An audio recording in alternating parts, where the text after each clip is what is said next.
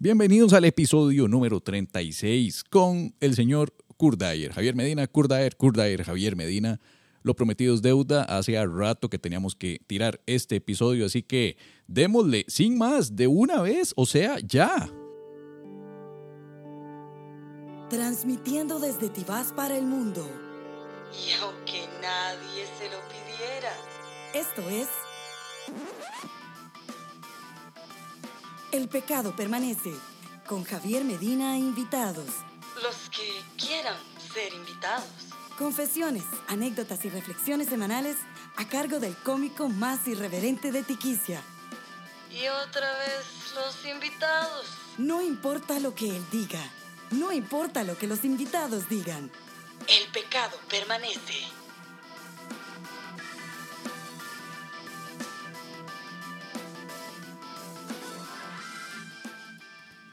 Hola, hola, pecadorcillos y pecadorcillas, bienvenidos a una edición más de El pecado permanece. Yo soy su servidor, su anfitrión, su esclavo, Javier Medina.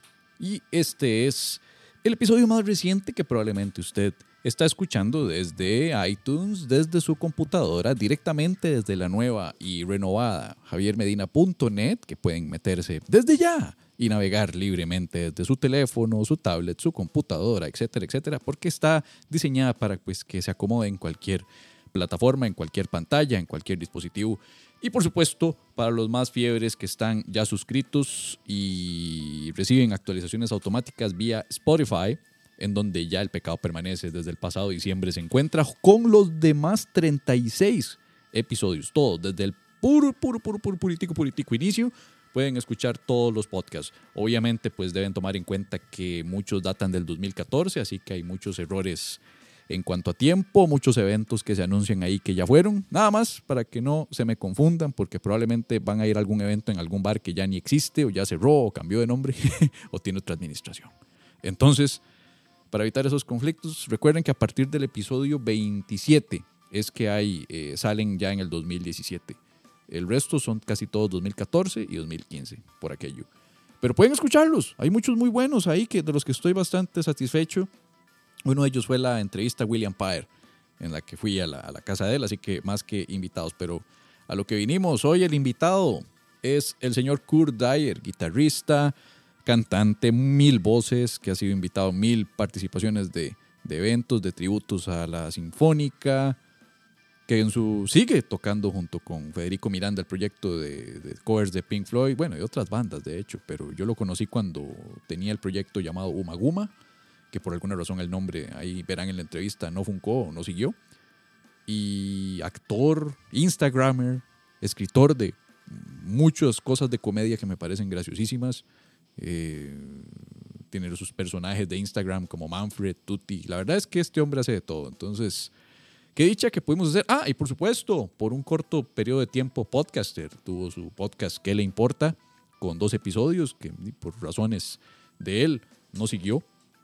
Y eso ocasionó una polémica por ahí que ni siquiera nosotros dos sabíamos, así que ya tocaba pues grabar un episodio nosotros dos juntos para aclarar esa polémica que se inventaron otros y nosotros ni siquiera sabíamos, ¿verdad? Entonces, en fin, la cosa es que... Eh, ¿Qué puedo decirles hoy? ¿Cómo ha estado? ¿Cómo ha estado tu día, Javier? Ah, gracias por preguntar.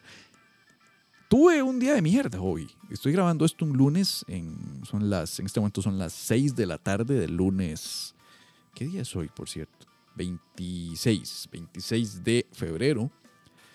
Eh, tuve un día de mierda. Realmente tuve un día de mierda porque eh, el día lo empecé muy mal, llevándome un chichón. Y no hay cosa más fea que empezar el lunes con un chichón de este tipo.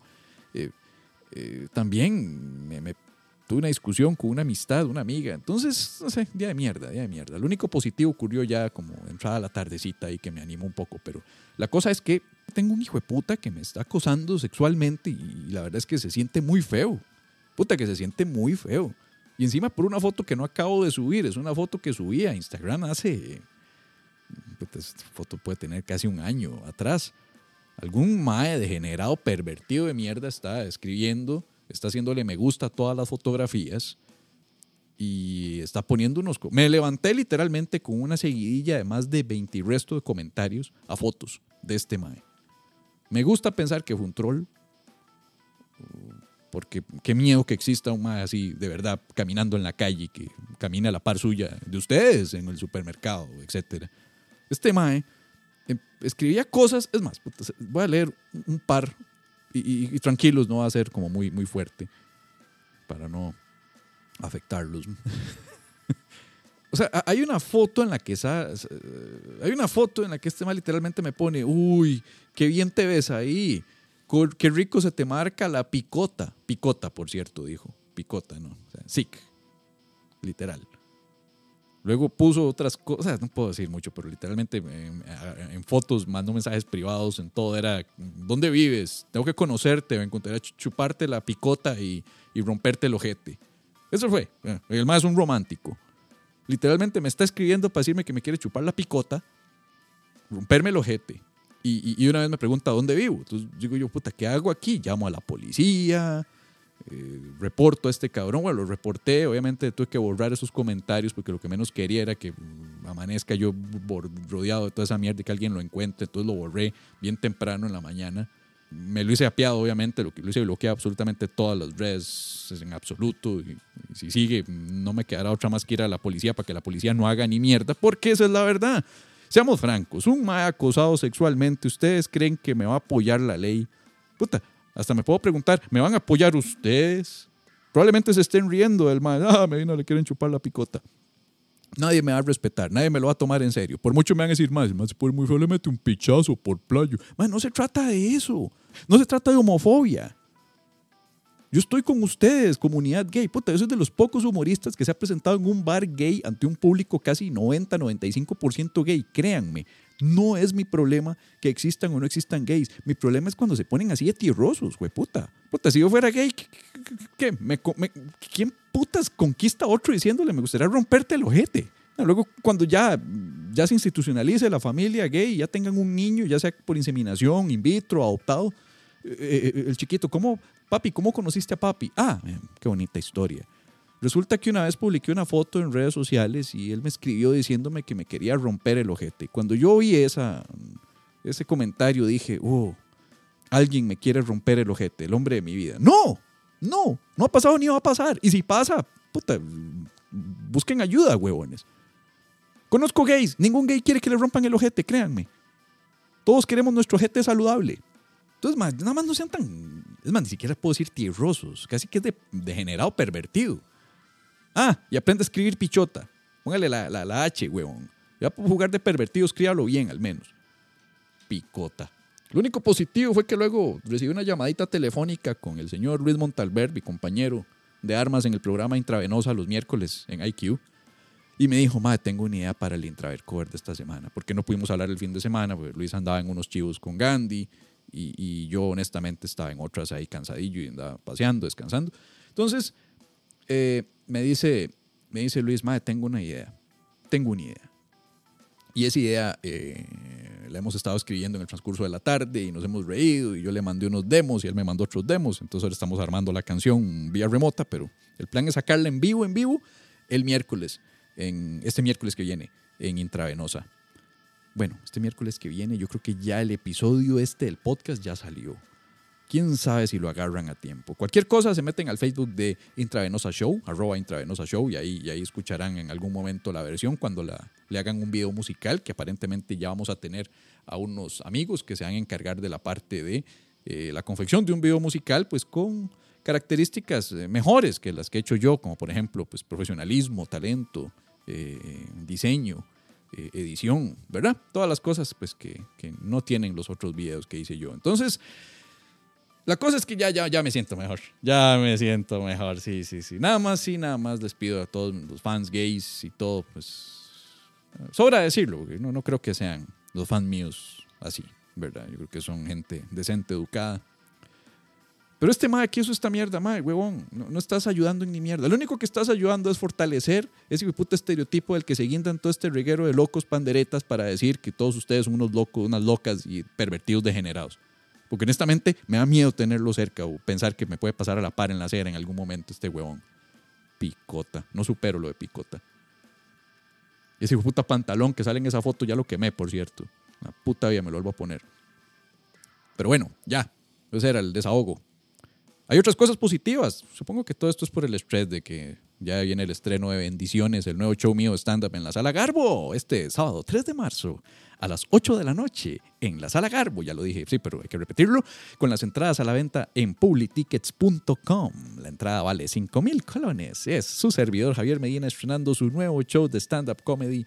Bendiciones. Sí, me voy a meter en una bronca por el nombre, pero hey, alguien tenía que mencionar la nueva muletilla del léxico costarricense. Bendiciones. Y ese show es este sábado 3 de marzo. Hasta el momento es la única fecha. Quién sabe si vamos a tener nuevas, pero por el momento esta es la única fecha, así que aprovechen, vean que los estoy agarrando en quincena. Luego no quiero verlos diciendo, picha, no hay nada que hacer, me queda huevado. eh". Entonces, ya saben. Y bueno, ya, ya, ya, vamos. Kurt Dyer, músico, cantante, actor, cómico. Recientemente ya incursionando en el stand-up comedy. Hombre banda, es básicamente un hombre banda, ¿no? Casi que la metáfora del mae con el bombo, los platillos, la guitarra, la trompeta, la armónica. Pero junten Instagram, junten, junten Twitter, junten los ya extintos Vines, junten eh, música, junten videos, junten stand-up. Eso es Kurt Dyer. Así que, ¡vámonos!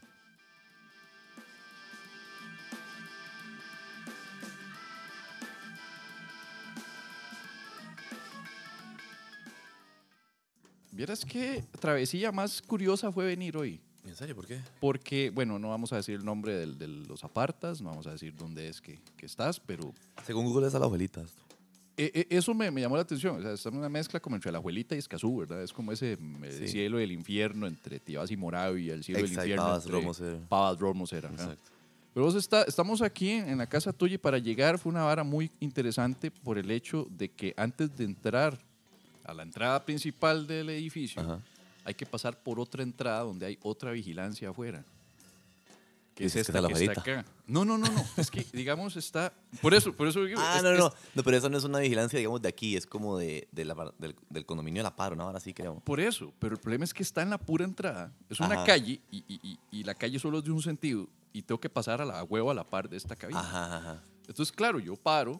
Digo, Buenas, voy para la casa de Kurda y el mae automáticamente, de la forma más despectiva posible, me dice, yo no cuido ahí. Y se fue. Pero no me dijo nada, no me la dijo, primera persona que me dice. disculpe, no, es que tiene que seguir, los, donde el- esos apartamentos son más para adentro. O sea, una vara básica de servicio, Qué de ser, raro, entre seres humanos, ¿verdad? Entonces, ahora estoy puteadísimo. Ajá, ajá. Y no es que estoy diciendo que acabemos de hablar, pero estoy diciendo que cuando yo ya me vaya y me vaya y, y salga, Vas a decirle algo. necesito pensar en una venganza y tengo que hacerlo. Estamos grabando ya, ¿verdad? Estamos grabando, Ok. pero nunca digo cuándo estamos Tengo- empezando tengo para que no se me pongan nerviosos. No, es que lo, lo- te vi el tono de, voz- el tono de voz diferente. Así Gracias. me estabas hablando Gracias. diferente. Sí, sí, yo- cambia por completo, ¿no? Ya automáticamente asume el... Exacto, exacto. Y Sí, ya. sí, es como los más también que, que están en. Ya No sé, fracasó. no sé, pero lo- ¿cómo se llaman los animadores de las discomóviles o de los DJs? Esa vara, mae, que, mae, que se ha hablado tan genérico. mae, No, y también el vendedor de aguacates, que para mí son la gente con el mejor galillo de... de- Ah, buen punto, sí. los, los que venden eh, frutillas. Por aquí no venden, pero, pero digo, sí, sí, yo vivía en Sí, Guadalupe. acá no antes. se venden esas varas, ¿verdad? O sea, los vendedores de, de- de tarjetas estas eh, prepago. Cuando existían las tarjetas colibrí en Chepe Ajá, Centro, esa es la gente con el mejor galillo de la historia. Esa gente no tenía servicio. Eso de gente no usa micrófonos. No usan megáfonos. Y esos más escuchaban a 200, 300 metros de distancia. ¡Compre ya su tarjeta Colby! ¡Su tarjeta Colby! Estoy, estoy con miedo de decir que si, que si no sé de qué estás hablando, voy a quedar demasiado pipi Demasiado con tus oyentes. pipi. Pero, pero yo estoy bastante seguro que Ok, tus, tus oyentes ya saben que yo soy un pipi escazú. O sea, no es como que decir, ay, Kurt no era de dos cerca de desamparados. Aguacates, pero ¿cómo es eso? O sea, se compran Pero en en el la calle. o sea, en el automercado. Pero ¿por qué no van al súper a qué? ¿Al automercado? O sea, como en la calle, sucios. O sea, oh, my. ¿Y qué es eso verde? Cáscara. Igual si están socios de los Pera la Muchacha. O sea, igual, no quería decir que estamos en Escazú, no quería decir pipi, sobre todo cuando dijiste eh, aguacates. Tarjetas prepago, vamos a hacer una, un- un- una adecuación curricular. Contame, no, no, contame. Se trata de esas que usted primero paga Ok. antes de gastar. Sí, sí, Y sí. tiene eso, le dice, usted pagó dos mil pesos, tiene dos mil de internet y dos mil de tiempo para hablar por teléfono. Aquí le estás dando también instrucción a mi hija que está oyendo, mae, porque ella, Y- ella y- menos sabe que es. Aquí tenemos a, a la señorita. ¿Tu nombre, perdona? ¿Qué? Tenemos a Cristín acá, la, la- la señorita hija de Kurt, ¿verdad? Que a los cuales están recibiendo la, la asesoría. Pero, pero yo no sé por qué empezamos a hablar de esto. Kurt Dyer, bienvenido. bienvenido al pecado permanece, mae. Gracias, finalmente se nos Puta, hizo. que llevamos un año, Mae, algo así. casi un año. a todos, Quiero decirte, eh, quiero decirle a, tus- a- a vos y a tus oyentes que yo en, en cosas que yo, no, que yo no hago, que yo no soy el host, que yo no soy el creador, mae, tiendo a ser muy tímido, mae. Sí, Sí. ¿por qué? Mae, no sé, porque, porque no tengo el control, mae. Por eso fue que te dije que no estábamos grabando. Sí, no, no, pero Porque- yo sabía. Porque porque todo el mundo habla y todo el mundo es, madre, qué bueno, huevón, madre, verás que me pasó tal vara tal día. Digo, O sea, pero ahorita mm, voy a grabar. Pero yo también oigo podcast, ¿sabes? En el de, en el de Chris Hardwick hacen eso también. Y en. Sí. Como que empiezan de una vez. Hay otro también muy bueno que es el de este mae, Jimmy Pardo. Ah, el, de Conan. Never Not Funny. Es el, el, el que prepara al público en Conan. Yo, yo lo Jimmy. Pardo hace, Ajá, hace los, sí, los sí, sí. warm-ups para, para Conan. O sea, es un mae muy bueno. Ah, sí, demasiado sharp el más. bueno. Y Rápido. Vamos a arrancar primero con una polémica que se debe, que se debe disipar ya. ¿Cuál será? Porque yo incluso en el episodio anterior tuve que explicarlo porque, porque si hay algo que pasó allá por el año 2015 fue. No sé. ¿Cuándo fue que salió eh, ¿Qué le importa? Puta, no sé, 2015 puede ser. 2015, Sí, ¿verdad? Más o menos. Cuando salió ¿Qué le importa? El pecado permanece se encontraba en un impas doloroso y triste por culpa mía. Ok. Yo, yo debía haber seguido, pero no seguí porque me metí a bretear con otros proyectos. Ajá, y, que dejaban harina. Y empecé con la procrastinación y mi jupa era, puta, esta semana estoy, la otra semana grabo. Ajá. El otro mes grabo. Ajá. Puta, ya llegué a diciembre. Bueno, y a partir del 2016 grabo. Ajá. 2016 a la mierda. Bueno, en el 2017 grabo. Y ahí fue creciendo. Durante ese proceso Ujú. Salió ¿Qué le importa? Ajá. Empecé a recibir correos, mensajes privados por Facebook. Ajá. Y todos eran de, mae, huevo, usted ya vio que Kurt Dyer le está robando a usted la idea, mae, hueput. Y entonces yo en broma les respondía. Y, y yo decía, pues, a la gente le cuadra ver sangre, ¿verdad? Ah, por supuesto. Entonces yo les respondía, sí, mae, ¿cómo, ¿cómo se atreve ese mae descaradamente a robarme la idea que yo descaradamente le robé a Mark Maron Sí, y a Jimmy. Pardo? No, a mí, a mí me pusieron en el post, primero que yo puse, alguien me puso como, ma, Javier Medina tiene un post de comedia. Y yo, Javier Medina es un comediante stand-up de aquí, voy a meterme y veo ese pichazo de episodios. Y yo, 20, mae, qué 20. pena, La mae. primera temporada llegó a 24, creo, 25. Sí, demasiado. Algo así. Sí. Ahora, Sí, yo escuché mae. que le importa, me gustó montones. La pregunta es por que qué no siguió, güey. Mae, no siguió porque es un patrón mío, mae. Yo empiezo muy emocionado con las varas y no las, no las termino. Ya. O me pongo como, ¿cómo se llama? Como ex- expectativas muy grandes. Siento que sí Ujú. tenía bastantes de listens y la vara. Pero mm, como era, era medio scripted, la gran mayoría era scripted, obviamente, como pudiste ver el formato. Sí. Este. Mae, no sé, hice uno con Luis también, el tercero era con Luis y nunca lo saqué. ¿Cierto? Pero todo estaba lleno de chistes planeados, porque yo soy de sketch comedy, ma. A mí lo Sí. que me gusta, y se has visto lo mío a mí, yo no soy, yo no soy un mae como, como, como con salidas. Y un mae- a, mí me, a mí me gusta, yo soy muy de sketch y de guion sí, y la vara. A mí me gusta pensar mis varas. Muy metódico en la hora. Muy metódico, exactamente, ma. Y entonces eso, esa era la idea. Y después, mae, mae, no sé, se me quitaron las ganas. Y, y eso me ha pasado con pichas otras cosas, no solo con, Ya, ya. podcast. A mí me pasa también, a mí más bien es al revés, estoy tan metido en tanta vara que involucra tanto guion, tanto timing, tanta vara que Mm. más bien para mí la grabación del podcast es el relax. Sí. Incluso ahora en radio hay tiempos por respetar, ¿verdad? Esa vara que te dicen, "Ma, no te pases de tanto tiempo, tiene que ir una canción cada tantos minutos, tantas Ajá. varas. Entonces, más bien el podcast me dice, mae, fuck off, el tiempo lo manejo yo. Sí. Eh, bueno, hoy no porque tenemos compromisos ahorita, Ujú. pero Tengo que dar una serenata, weón. vas por una serenata, güey. Tengo que dar una serenata a las 5, sí. Cinco de y la después todo un tarde. concierto a, la- a las 8. Fuck off. güey. Pero sí, sí. Bueno, ¿ves? Entonces, el tiempo del, del podcasting es, es algo que ya es más íntimo, más como de, mae, yo manejo todo acá, acá no tengo censuras, Exacto. me, me- me cuadra. Ahora, lo que yo vi que le importa es que tenés como mu- mucha fiebre, que yo creo que eso sí lo compartimos, mucho, mucho cariño por el formato de, también de Late Night, ¿verdad? Sí, claro. ¿Verdad? Por el Ma, yo, he visto, de yo he la- visto late nights, o sea, mi, bueno, ya no los veo porque no, no los dan en cable cuando quitaron NBC y todas esas varas. Sí. Pero Bueno, Ma, está, está CBS y ABC, eso sí todas se pueden ver en cable. sí, yo, no, yo soy de los que no, no veo tele ya, mae. No, No, no, sí, no, no veo nada late nights. sos un millennial de 30 y Mae, de, de 41. 41 ya, Sí, mae, no es cano. No, ma, pero sí, yo, yo veo late nights desde, por eso yo Conan O'Brien lo veo desde la primera temporada. Yo estaba en, en quinto año de cole, del, Cuando están en todo. cuando estaban en BC, bueno. mae. De David Letterman, todas estas varas. Entonces sí, todos esos gags, ma, y esos beats de late night, tenés toda la razón. O sea, si oíste el podcast y tenía mucho, mucho de eso. Y también este. De toda esa escuela de Saturday Night Live. Yo te he contado que me encanta. Que de hecho eso es un curioso. Bueno, vamos a, vamos a ver si nos vamos un poquitico más para atrás. No mucho, porque de por sí no sos tan viejo, ¿verdad? Apenas 41 años, que es la edad de Luis, la mayoría de los medio docenos, ¿verdad? Todos tenemos esa. Ah, sí, cierto, cierto. Nosotros empezamos a bretear juntos sin estar juntos, que fue la primera vez cuando hicimos el sketch de eh, El hombre legalmente gato. Ah, sí, ma, me encantó. Ahora, ese, la idea fue, el guion fue mío. La idea de, de, de dónde salió el concepto fue de, Pablo Pérez. Sí, me dijo Pérez que había sido él. Pérez fue el que, el que se inventó, que, que fue una vara que no se me va a olvidar nunca, que fue cuando estábamos en una reunión creativa. Ajá. Ya se había pensado, o sea, ya teníamos la lista de invitados que iban a salir en esa temporada. Estaba eh, Maureen Salguero, otros, otros artistas, actores de teatro, futbolistas. Estaba Kurt Dyer. Ajá.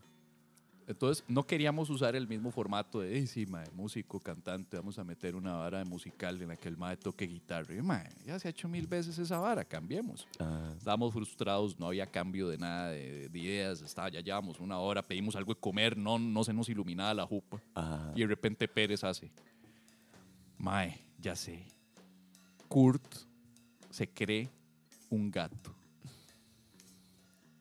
Esa fue la idea original, ¿verdad? Y al rato empezamos a decir, pero ¿cómo que se cree un gato? ¿Está loco? ¿Tiene crisis de personalidad? No, no, no, no. El mae es un bagazo que logró que legalmente lo reconozcan como un gato ante el registro civil.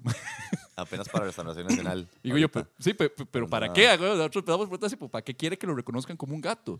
Dice, mae, para que, para que no lo echen de la choza los tatas, porque el mae es un echado vago.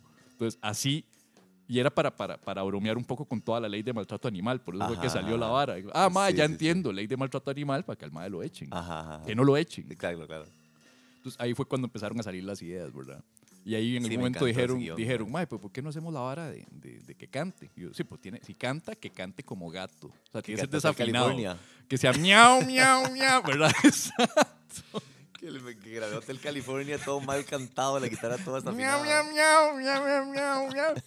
Pero esa fue la forma en la que nos conocimos, de hecho, gracias a Sí, sí, a- sí. a la- No, y te agarré mucho respeto porque vi el, vi el guion y yo, mae, ¿cómo hace este mae? O sea, para ser head writer y tener... Mae, porque digan lo que digan de la media docena, o sea, uno debe costar hacer un hijo de puta Sí. episodio, Sí, sí. Yo soy un yo me río un pichazo varas, yo no soy tan, no soy tan snob, Digamos el el humor. el- pero me parece que cuesta, mae. O sea, hacer eso semana tras semana y hacer hueputas, sketches, ¿cuántos sketches son por show? Nueve. En promedio son como, no, como unos cinco más eh, los segmentos ahí de pausas comerciales y anuncios de redes Ah, sociales. en promedio eran como cuatro o cinco, Ah, más bueno. o menos. A No, entonces veces facilísimo. No, retiro lo dicho, por facilísimo. Entonces No hay ningún Yo soy un vaga, bagazo. Sí, no sirve para ni picha. Eh, hay que reconocerles a estos huevones que por 10 años está, estuvieron constantemente tirando Sí, material. Y, y no cualquier material, y esto ya lo decimos desde la perspectiva humoristas de stand-up, es muy difícil tirar material tan limpio. Sí, mae. sketches Eso te iba a tan decir. limpios. Eso te iba a decir. Y, y quedarle bien a una mayoría que inevitablemente se le queda mal a mucha gente que va a decir, madre, qué malos, madre, empezaron muy bien, eran malos. El que quiere más humor negro, pues va a reclamar humor negro. Si se tira un sketch con humor más negro, eh, la gente pro familia tradicional dice, ay, Sí. no, eso estuvo muy ofensivo. Mm. Exacto. Ahora pasó precisamente que mencionas eso en el, el video este de Subway que hice, de los mae muy fan El de Subway. video de Subway, exacto. El product, así como el product placement, así como Ajá. Pero ex- tan, tan, tan exagerado que a mí esa premisa sí, se me ocurrió y me encantó y se le dije a los maes y di, les encantó. Digo, eh, no es tan obvio, pero es que esa es la vara. Yo creo que yo meto, como yo meto productos en mis varas que gen- de gente que no me patrocina, Ajá. la gente ya se espera eso de mí. Di, Porque yo chingo con, di, con marcas o lo que sea, y aunque no sean cosas que... No, no, y está bien. Vos como figura pública tenés de patrocinadores y imágenes que, que, que manejar, ¿verdad? Como eh, eh, influyer, que sos. Vos sos influencer más. Yo soy influyer. Sí, yo vi el influyer, me gustó, me Yo, gustó. yo soy influyer en cuanto a que yo soy el influencer de eh, la clase media a baja, pobre. Es decir, ¿En yo- serio? sí, digamos, yo soy el que les dice, madre, es que yo fui, o sea, yo, yo, yo me la pelo. Ajá. Yo fui al automercado y compré tal vara, pero luego me di cuenta que está exactamente lo mismo en Palí. Ajá. Entonces no cometan mi error. Ese es, Ah, el, ok, ese ok. es el influyer. Sirve. Ya. Sirve, suena. Ya. Pero, pero no, a mí me encantó el de Subway. güey. Mae, sí, a mí esa vara se me ocurrió. Es que yo había salido en una vara de Mastercard, eh, de sorpresas Mastercard. Ajá. Eso era Mastercard y Subway. Que yo estaba de cámara escondida. Eso sí, era una vara de Mastercard. No, Sí, sí. Era mas- cámara escondida, mae, cuando ya la gente llegaba- pagaba con Mastercard, se ganaba subs por un año. Mm. Entonces me quedó la gorra, cuando yo s- así- me quedó la gorra y la camisa del, de la vara de Mastercard. Mastercard. Y dije yo, mae, ¿qué voy a hacer con esa gorra y con esta camisa? Yo, mae, y están en el closet. Y yo, mae, puta, qué chiva sería que un mae tenga una camisa, use la camisa de Subway porque es muy fan de Subway, use la Fiebre. Ajá. Entonces ahí ya empezó la vara. eh, y también lo de usted trabaja en Metallica y esa vara. No, y, y el- el- el- a mí lo que me mató fue lo de la salsa recomendada, güey. Ah, vemos. La musiquita y... ¿Y eso qué es? Esa es la salsa recomendada. Sí, sí, sí, sí. Eso me pareció el legítimo surrealismo. Sí, sí, sí, sí. A mí me gusta mucho esa vara surrealista en los ¿Vos, chistes vos viste también, alguna vez Kitchen the Hall? Los Sí, sí, claro, de- de- los daban en- en Canal Paul 14, y- sí. eh, a mí me encantaba Kitchen the Hall. Ajá. Y cuando estuve en Los Ángeles, conocí a, a uno de los miembros, Scott Thompson. Ah, de- de- Scott Thompson llegó de sorpresa. Nosotros fuimos a un teatro donde iba a haber una especie de grupillo. Hay un grupo de cuatro o cinco comediantes de stand-up que se reúnen los cuatro y montan una especie de colectivo ahí. Ajá. Y de sorpresa llegó a hacer una previlla de material Scott Thompson. Ay, qué loco. Ahí lo vimos en persona. Habíamos tal vez unas 10, 15 personas en ese teatro. Estaba peladillo. Que fue también eh, en esa misma semana que fuimos al, al, al Lad Factory y ahí estaba Bill Burr. Ah, qué jeta. Que ahí fue donde pudimos ir a meternos a ver a Ahí fue donde vi a Dana Carvey ahora que estaba. Vimos a Bill Burr, que eso es lo que te iba a preguntar ahorita. sí, sí. ¿Cómo estuvo esa vara ir a ver a Dana Carvey en vivo? Uf, madre rajado. ¿Y Madre. qué tal? güey? Que también lo recordamos de Saturday Night Live cuando hacía Sí. Church Lady. eh, Uf, sí, sí. Era sí. Garth en Wayne's World. Claro, mae. De más, siempre ha sido mi- de mis chineados favoritos de Saturday Night Live porque yo empecé a ver Saturday Night Live cuando el Mae era como de los principales con Mike Myers. y- Ajá. Antes de que entrara ahí. Que es la generación casi que la segunda generación de oro de Saturday Night Live. Porque Sí, sí, sí. Tenemos la primera que es todo lo que fue eh, Dan Aykroyd, eh. Belushi, Gilda Radner. Y después de eso vinieron varias encarnaciones hasta que en los 80s se, Se volvió a volvió ser grande, otra vez esta, esta generación grande de Dana Carvey, Mike, Mike Myers, Myers. Eh, eh, Phil Hartman, Phil Hartman, Kevin Nealon. Kevin Nealon. Después entró Chris Rock, ya después la parte más tirando a Farley. Y luego ya se vino la parte más noventera ahí, como Sí. humor más noventero, ¿verdad? Que Ajá, fue, ajá. De Will Ferrell y Will Ferrell, que vino como Tirando dos miles. Sí, es como para, son- para mí son las tres generaciones de oro, la generación Sí, es que depende de, original, dónde parte uno, como están tan la generación Phil Hartman y la Sí. generación Will Ferrell. Sí. Son como tres generaciones importantes que yo, que yo saco. Actualmente ves algo, man? ¿De Saturday Night Live? ¿sí? Mae, no, mae. No. No, bueno, Trat, Trat, si, si el, si el host es Twanis, mae, y me gusta de Kate McKinnon, es de mis crushes, Ajá. mae, la amo. Pero los maes me decepcionan mucho, mae. No, no, no, no, no parece que Kyle Mooney es muy bueno. Creo que no hay estrellas. Creo que Sí, hace, falta como un driving force ahí que no hay. ¿verdad? Estaba Taron pues, Killam, que era muy bueno y, y se fue. Después el negro, este mae también que hacía, que hacía muchos impressions, era Twanis. ¿Quieres tú, tú quieres, vos querés ganarte entradas para bendiciones este sábado en la sala Garbo con su servidor Javier Medina? Pues siga estas instrucciones ya. Lo primero que tiene que hacer es escribirme rápidamente por cualquiera de mis redes sociales, puede ser mensaje privado por Instagram, tagueándome en un comentario en Facebook, mandarme un mensaje privado por Instagram o mandándome un tweet directamente por Twitter. En todos soy arroba Javier Medina TV, pidiéndome que les dé acceso a una carpeta compartida encriptada que tengo en Dropbox. Automáticamente ahí, una vez que tengan la carpeta, les dará la opción de descargar un documento de texto, un .txt, el cual tendrá un código especial que tienen que meter en un formulario que está en la página javiermedina.net. De ahí, una vez que llenen al formulario y les mande un eh, eh, certificado, tienen que sacarle un pantallazo al certificado y volvérmelo a mandar a mí. No, estoy bromeando, estoy bromeando. Yo sé que más de tres pasos ya los perdí. Tranquilos, tranquilos. Realmente lo único que tienen que hacer es mandarme un mensajecito, un tweet, retuitear o compartir el episodio de este con Kurt Dyer. Pueden compartirlo por Facebook, pueden compartirlo directamente si lo escuchan en Spotify o iTunes, compartirlo en redes sociales, lo que les dé la gana, o mandarme un mensaje eh, privado o postearme en el muro de Facebook. Recuerden, todas las redes sociales mías son arroba Javier Medina TV, todo pegado. Y pedir algo simple, alguna frase que no los canse mucho, que no les haga que se les arratonen los dedos, como quiero entradas para bendiciones, o algo así. Por favor, sería un bonito detalle si lo quieren meter, pero no importa. Y yo voy a estar escogiendo entre todos los que escriban. Esto es como para premiar este nivel de descargas que hemos tenido en el transcurso entre enero y febrero, que ya ha superado los, las mil descargas cada mes. Así que esa ese va a ser el regalito. ¿Y el regalito cuál es? van a ser, voy a rifar, vamos a, vamos a, vamos a ponernos generosos. Voy a estar rifando por medio del el podcast cuatro paquetes de entradas dobles. Repito, cuatro paquetes de entradas dobles, es decir, ocho entradas en total. Sí, ¿verdad? Eso suma. Sí. Cuatro paquetes de entradas dobles, ocho en total, es decir, va a haber cuatro ganadores y cada uno se lleva un paquete de dos entraditas para ver bendiciones. Ya saben qué tienen que hacer. Escríbanme, compartan los episodios. Yo voy a ver quién me menciona, quién me etiqueta, quién dice, ah, el podcast de Medina o lo que sea. Pueden etiquetar ya sea el pecado permanece o lo que sea y quedan participando. En total, voy a rifar, repito, cuatro paquetes de entradas dobles. Esto es por exclusividad del el podcast, solo para los que escuchan este podcast, para que puedan asistir este sábado 3 a las 8 de la noche a ver el espectáculo de bendiciones, mi nuevo showcito. También voy a hacer unas rifas directamente desde el Facebook. Entonces, los que les cuadra meterse al Facebook mío también pueden meterse a Javier Medina TV y participar desde ahí. Eso sería, sigamos.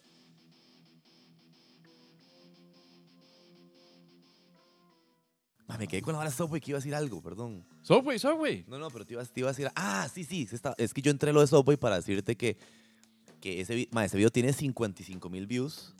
Y después puse el de mi, el de mi hija, la- el, el sequel, Ajá. que como, to- como buen sequel siempre flops, ¿verdad? Siempre es Hay un peor. sequel ahí que siempre tiene la, la- la Ajá. dificultad de... Entonces, y un ma escribió diciendo que, que yo, el ma le escribió a la casa matriz de Subway diciendo que yo eh, no representaba a la familia, yo era, representaba lo opuesto a la familia. Ah, suck my dick. Suck my dick. Ay, man. Hasta eso estamos llegando. Pero un tico, porque el inglés estaba Sí, mal, sí, mal sí, hecho. Y entonces el MAE diciendo que en estos tiempos de familia, que estamos viendo unas elecciones muy difíciles en Costa Rica, Sí, que difícil cómo- sí es cierto. Sí, es MAE, que, que, que mi familia era tan importante, cómo ponían un MAE como yo, que yo representaba a lo opuesto de la familia, pero ojo la ironía, porque mis dos videos, o comparado a cualquier otra persona que hace videos o lo que sea, Pero en el video no sale una mujer que es como tu mis, doña. mis- mis- no, bueno, no, sale, es mi hija. o sea, más familia. Ah, es tu hija. La que sale con la salsa recomendada aquí es mi Sí, hija. lo de la salsa es recomendada. mi hija, sí, sí, sí. Ah, no lo relacioné. Y pero- sale mi hijo y en el segundo sale, sale mi otro hijo. O sea, yo diría, digo, no, no soy ningún... O sea, yo creo que si sos papá de Exacto. tres hijos hasta Es- cierto es- punto. Mae, y- Pero no estás casado. Debe ser eso. Ahí está. Y no soy cristiano. como Pecado. él. Pecado. Yo creo que ahí es donde viene la cosa, ¿verdad? Sí. Viene Ah, no, por eso soy ataque a Dominem ahí de la vara, mae, totalmente. Eso es, no sos como yo, entonces por lo tanto está mal y esos son los niveles de... Y dijo, yo no, yo no vuelvo a comer en Subway entonces, porque yo pensé que ustedes eran un restaurante que tenía valores familiares. Primero, no. Subway no es un restaurante de familia. No. Es un restaurante que van mae, los, Total. los, los- mae, los estudiantes a comprarse un, una O sea, de e- 1800 eso no es exclusivo de familia. O sea, Sí, yo, yo cada vez que he entrado a Subway no me dicen, ¿dónde está su esposa? ¿Dónde están sus hijos? Exacto. O- y nunca uno ve una, mesa de, de- de cuatro así, una familia de cuatro. Exacto. Y si van, ahí van, pero al mismo tiempo llegan empleados de brete a comer. Y llega esto. ¿Qué? Además, ¿qué puta significa? Hay una vara que sí se la reconozco, ma, y aquí voy a tener que entrar otra vez en, a George Carlin. A ver. Y es el fetiche que nos tenemos con la familia, ma, acá. La familia está sobreprotegida. Madre, madre, la familia es cierto, es una base importante, es un fundamento para seres humanos y para tener ciertas bases en todo esto. Ahora, ¿existen mil formas de familias? Lo existen. Sí. ¿Está fetichizada y sobreprotegida y puesta en- envuelta en, en plástico embalaje la puta familia? Lo está, madre, porque ahora parece que si no es todo familiar, el humor tiene que ser familiar. Eh, las peliculitas tienen que ser familiares. Esto tiene que ser familiares. Puta, eh, yo creo que un valor familiar que se debería enseñar en, en familia es que eh, eh, el mundo eh, no es como siempre queremos y nos van a nos vamos a llevar vergazos. Sí, y esa idealización también, mae. O sea, la familia que, que el roco le pega a la doña, vino tapiz, Sí, la o vuelta. o resulta sea, que esa vara no existe. Exacto, exacto. Bueno, también- bueno, otra cosa, y aquí dependiendo del roco este que se quejó de lo de Subway, pero, pero Al que le contestaron, por cierto, eh, we're sorry you feel that way. Y ya, chao. we're sorry you feel that way, de- nada más. De, deje de joder ya. Una persona de Sí, sí. Decenas de miles de... Esos son los problemas de redes sociales, mae. Pero, pero eso te digo que creo que era un ataque más que todo ah, dirigido a mí. O sea, como no a quiero vos. que este mae sea la persona. Sí. Y, no, y no dan un solo argumento de por qué. O sea, no dice por qué yo no represento a la familia. No dice por qué yo no debería ser el, el, el spokesperson o lo que sea. El pecado permanece. Sí, me ha hecho una, ve- una vez al mes, que era mi, era mi miedo más grande, mae, hacer stand-up comedy. Siete años duré en decir, me voy a hacerlo, voy a hacerlo. Pero previamente habías, estado llegándole a los, a los Vines. Por Sí, cierto, pero Vine- eso no Vine es- existe ya, mae. No, lo cerraron hace como un año. Igual yo dejé de hacer Vines como dos Puta, años antes de que lo la cerraran. aplicación todavía, qué imbécil. Borrarla. no Al Chile ya no existe Vine. No, no, no. Puta, que estoy desactualizado. Sí, no, no, no.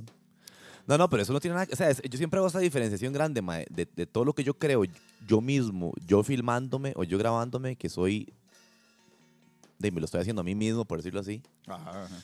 Mae, que, que hacer varas en vivo, mae. En eso sí soy mucho más, mucho más tímido. Bueno, es que es otra vara, ¿verdad? sí. O sea, filmarse hacer las cosillas ahí. sí, sí, sí, privado. uno, y que va a estar teniendo pena uno de nada, güey, por más que No lo te da mucha cosa gente. como filmar algo, grabarlo, ya montar el videíto y ese momento de la subida.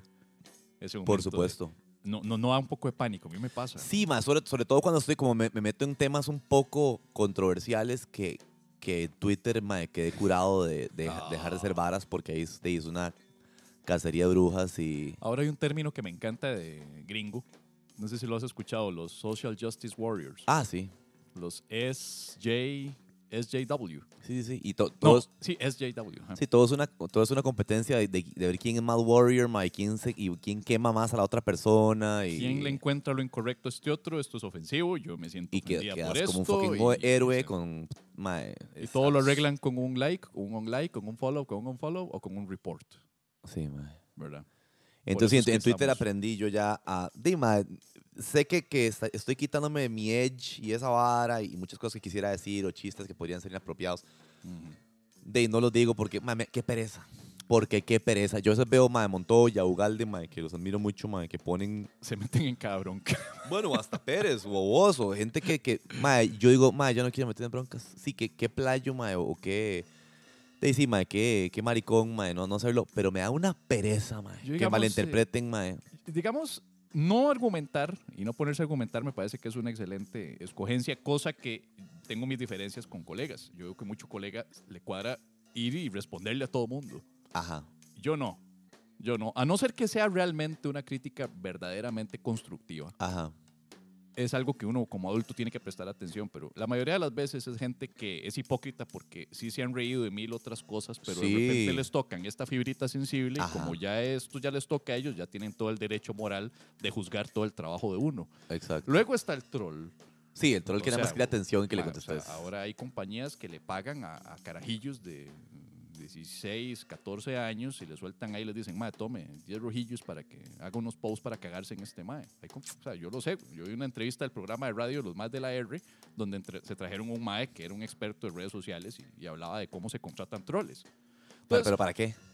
para joder, mae, y, te metes al grupo de coalición y vas a ver el reguero Ah, de troles que están, ¿me ya. O sea, para causar cierta bronca, ¿cierto? Son, son, son, son detonantes, son crear campo minado, por decir algo.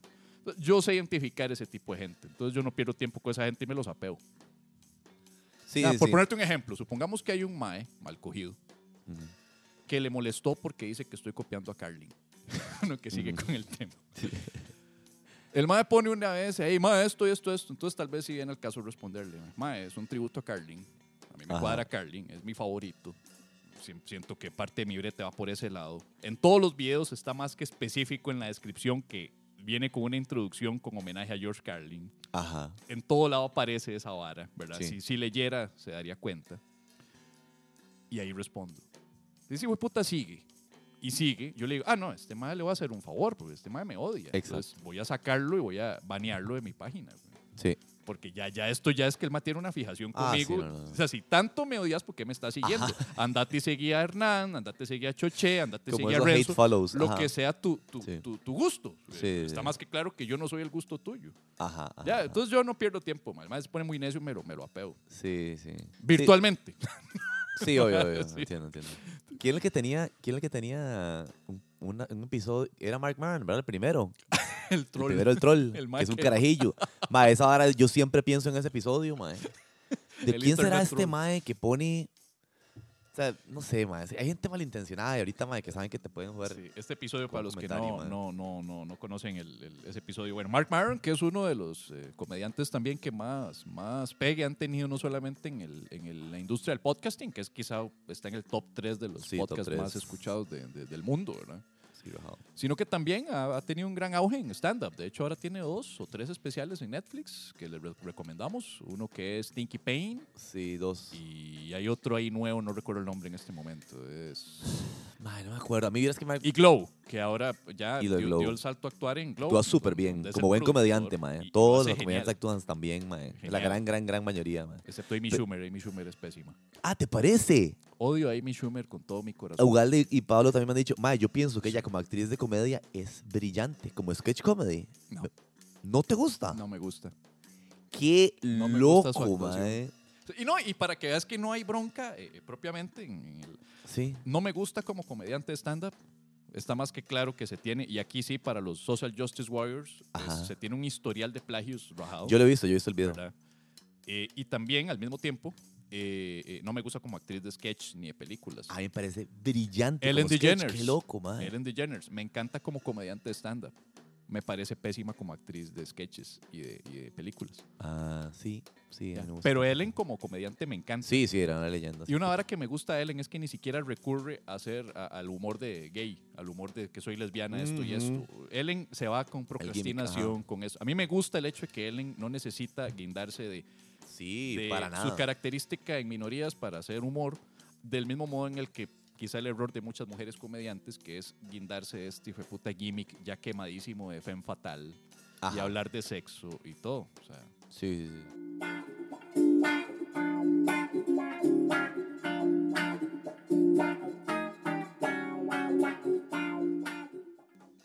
Pasó eso. para- a mí me ofreció un partido político para las elecciones del 2014, en la primera ronda, que hiciera chistes en contra de este otro partido. Ajá. Yo no acepté.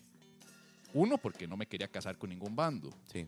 Y número dos, porque, madre, puta, me están ofreciendo una mierda. Yo decía, puta, si yo voy a vender el alma al diablo, que sea por una buena suma, al menos. madre, puta, Sí. o sea, A mí me prefirieron cantar el jingle de liberación. fuck. Prefirieron salir en un video con, con el candidato. Un video de comedia, mae. El que perdió, por cierto. Sí. Sí. Eh, y así también hace, también hace cuatro años, mae. Es, es complicadillo. O sea, esa, esa vara sí. de- de- del celebrity endorsement es. es, es- Y yo he mantenido al margen de la vara, mae, pero, pero ya ahora, ante, digamos, de Fabricio Alvarado, dije yo, sí tengo que usar di, el, el poder mediático que uno tenga, sea el cual sea, mae, Y- y para hablar. que no gane Fabricio Alvarado, mae. Ya, ya llega un punto en el cual ya, ya hay una Una responsabilidad. O sea, no yo creo que ya, ya, ya no se trata de "Mae, mi, mi imagen pública, mis Mm. patrocinadores. No, ya esto ya es una cosa de sentido común. Sí, ya, sí, ya- sí, ya exacto. aquí hay un problema serio de, de- de- de- eh, sanidad mental en la gente. Exacto. O sea, en, en ningún lado se ha visto que se pase de un 3% a un 23% Mae. en semanas. O sea, el hecho de que esto ocurra demuestra que la seriedad política electoral del tico está por el culo. Ay, Significa sí. que mañana hubiera salido vote por perrito, no perrillo, Ok, no. perrito. Ah, ok. Y el perrito es cursi, es bonito, es cosa. Y luego lo ponemos mordiendo un gay, yo creo que gana el perrito. Ya solo porque el perrito logramos sacarle la foto al mae atacando a un gay, así mordiéndole la, piel, la piernilla. Mae, sí. Entonces, ya solo por eso es, mae, ese perrito, ¿de cuál partido es? Yo necesito votar por el perrito. Ay, Porque me sí. caen mal los playos, porque esa es la razón, mae. Nadie quiere aceptar que votaron simplemente porque dijo, yo no quiero playos en el país. Como si eso los fuera a erradicar. Ay, mae, ¿Qué sí. no va a ocurrir, mae? De aquí a la toma de poder no es que van a erradicarse los gays en Costa Rica. Ajá, ajá, O sea, yo creo que ese es el problema de mucha gente. Sí, sí, sí, sí. O sea, si esto ocurre, creo que no tenemos absolutamente nada más que decir de Estados Unidos y Trump, porque acá ocurrió Ah, sí, exactamente no. lo mismo. Ahora, hay otra vara que yo sí le, le- le- le he comentado a varios colegas comediantes. Algunos me han hecho caso, otros no tanto. Madre, yo, o sea, una cosa que no he querido hacer y no la voy a hacer es burlarme de Fabricio y hacer memes de Fabricio. Ok. Y te voy a explicar por qué. Porque al hacer eso, lo estamos haciendo un mártir. Ah, sí, que después de que igual como pasó lo con la, con la y eso doña. pasó con Trump. Sí, sí, sí. Con sí. Trump eran memes, burlas, burlémonos del MAE, es anaranjado, el pelo, bla, bla, bla, bla, bla, presidente. ¿Por qué? Porque a la gente que lo sigue lo van a ver como un mártir. Que Y lo- además en el contexto obviamente cristiano. Hay una amiga que me dijo una vara muy interesante. Este, este más es una figura muy peligrosa. Y ustedes lo están haciendo ver como una figura risible. Le quitan seriedad. Y me Sí. quedé, puta, es cierto. Es cierto. Entonces yo resolví no hacer. Cualquier contenido que yo tire lo hago para evidenciar el nivel de improvisado, improvisado charlatán que es. Y no Sí. hacerlo una figura risible. porque Como figura risible, todo el mundo va a hacer "Ja, ja, ja, LOL, me Mm. río, me río, y después olvidan el hecho de que el mae agarra eso y se pone como un mártir. Si algo que le excita al tico, aparte del concepto de familia la sobreprotección del concepto de familia, es un mártir. Sí, sí, más con el imaginario cristiano que hay. De- el ah, imaginario cristiano del mártir y el sufrimiento. Entonces él les vean cómo se burlan de él, pero él tiene esta causa por la familia. Ah, sí, como- Yo no quiero eso, yo quiero evidenciar que es un improvisado charlatán. Como esa imagen, ¿te acuerdas de pa- padre Minor cuando lo descubrieron y la llorando atrás del ma- Minor. Bueno, yo tengo mi teoría porque ahora hay tanto evangelito circulando por el mundo. Tanta iglesia de garage y es, es minor. Diga, Es minor. Qué rajado, mae. Saca el cálculo. Vos, vos tenés la edad suficiente para recordar todo el Sí. despiche que fue Minor y Radio María y Monseñor. Y eso fue que en el 2000, 99. Eso sí, no- ese dato sí no te lo manejo. ¿sabes? Entonces, si te das cuenta, después de que se vino eso, se vino todo el éxodo de católicos, Ajá. molestos y, y hasta cierto punto decepcionados con la iglesia católica. Sí. ¿Qué pasó? ¡Pum! Absorbidos por las iglesias de garage que en los últimos 18 años absorbieron toda ese poco de gente y han agarrado poder. Esa es mi teoría, güey. No tengo bases estadísticas. Sí. No he hablado con historiadores, no he hablado con nadie, pero puta, ma, yo estoy convencido de que eso es. No sé por qué empezamos a hablar de esto. Sí. Hagamos un cambio. Vamos a hacer una, una ruptura así. Hay una vara muy interesante que, que tenemos en común. A ver. Ya dijimos, Kurt Dyer, papá de tres hijos. Hemos estado con mujeres 12 años menor.